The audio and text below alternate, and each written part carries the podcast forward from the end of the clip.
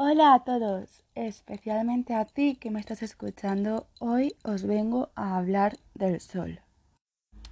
El sol se refleja en la luna y esto genera el yo. Por eso hay un nivel del sol que tiene que ver con el ego. El ego surge de un juego sol-luna, como un reflejo en el que se hace identidad y a esa identidad luego se le pone afecto. Y otra cosa es el sí mismo o self, que es otro nivel de lo solar, mucho más esencial. En un punto el sol es la conciencia del ser y el ego, y es la sensación de ser algo. La conciencia de ser implica cierta soledad. Hay algo intransferible en la sensación de ser, hay algo único y esencial. Así como los planetas reflejan la luz del Sol, en él pueden resonar las cualidades de todos. El Sol puede expresar todas las demás funciones.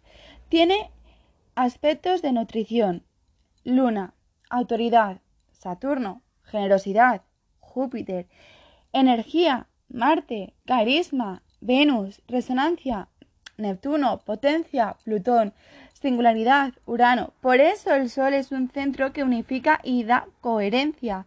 Debemos diferenciar entre el Sol y Leo, que también es el regente del Sol, ¿vale?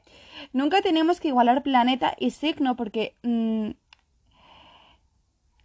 si bien nos pueden permitir analogías y síntesis, se trata de dos órdenes diferentes. Leo es el quinto estadio de 12 integra la primera parte del zodiaco. Desde una conciencia egoica, Leo es una energía ingenua, casi adolescente, podríamos decir, y justamente el golpe terrible para Leo es Escorpio porque se siente amenazada, amenazada su existencia. El Sol no es ingenuo, es una cualidad o energía que tiene cierta completitud en sí misma.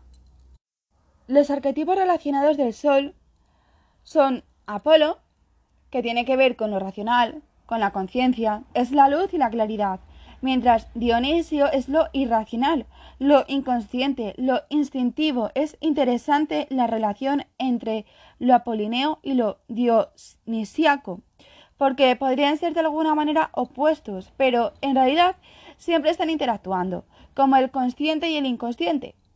La luz y la sombra, en el oráculo de Delfos, el misterioso templo donde las pitonisas adivinaban el futuro estaba dedicado a Apolo. Allí figura escrito el famoso precepto Conócete a ti mismo.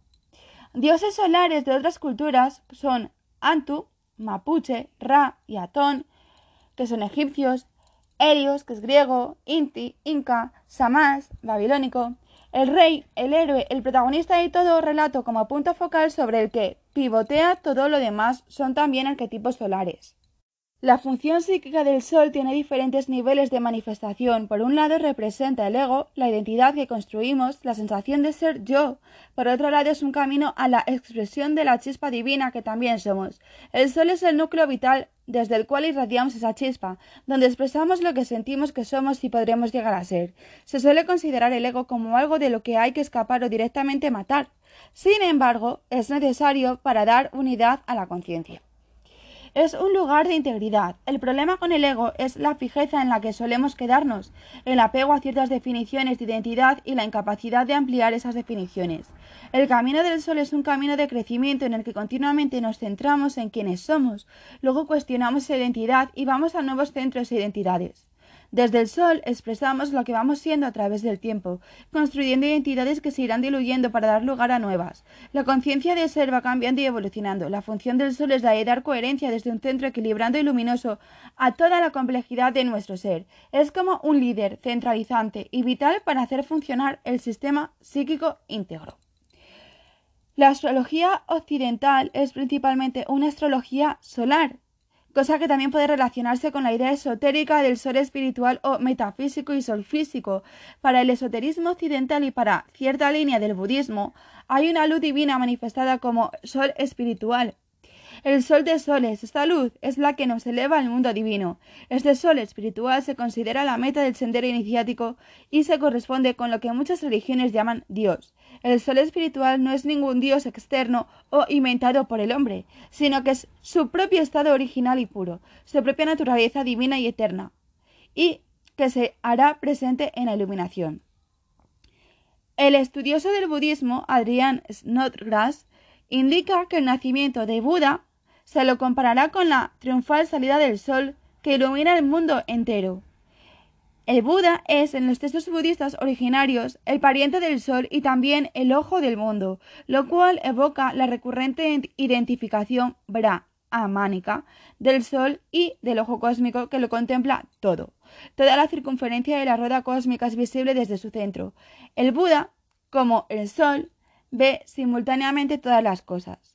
No hay que confundir al gran sol, yo superior, que es el sol metafísico con el sol físico, yo consciente de nuestra experiencia cotidiana. Mientras la luz del sol físico se divide brillando de día, pero no de noche, la luz del sol de la sabiduría brilla esplendorosamente en todo lugar y tiempo, y por doquier en el mundo del Dharma.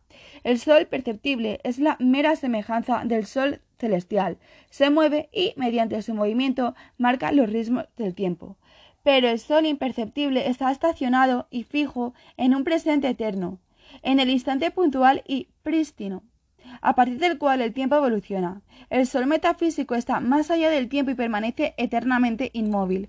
El sol se expresa cuando ponemos el corazón en todo lo que nos apasiona y que, por estar en contacto con el espíritu, no da lugar a error y jamás se equivoca el camino. El camino del corazón siempre es el verdadero, el que nos lleva al destino que el ego, por sí mismo desconoce. La función más amorosa del sol tiene que ver con hacer que los demás descubran su propio sol y que brillemos vincularmente, cada uno desde nuestra esencia.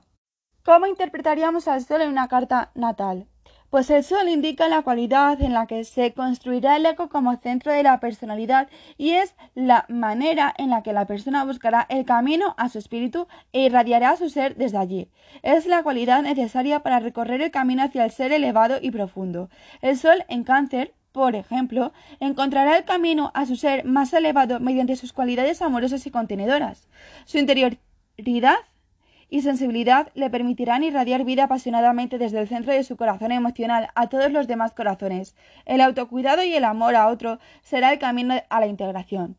La casa donde se encuentra el sol es el ámbito en el que la persona puede encontrar su centro de vitalidad y expresión, donde puede experimentar la conexión con su alma y desde donde podrá desarrollar su liderazgo y pasión por la vida. El sol, por ejemplo, en la casa 9 encuentra su centro e irradia confianza y entusiasmo a otros a través de la comprensión del verdadero sentido de sus experiencias y la fe que lo eleva a una dimensión más abstracta y filosófica de la vida. En aspecto a otros planetas, el Sol los ilumina y vitaliza, les ofrece su capacidad irradiante para que puedan expresarse con mayor fuerza. Los planetas en contacto con el Sol indicarán cualidades extra de la identidad de la persona. También serán cualidades para desarrollar en su camino interior y espiritual. El Sol en aspecto a Neptuno encontrará su centro en contacto con la sensibilidad, la resonancia, la empatía y el amor universal. Al mismo tiempo, hará brillar y será un canal de expresividad de esas cualidades transpersonales. Los regentes del Sol son el signo de Leo y la casa 5. Y hasta aquí el podcast de hoy.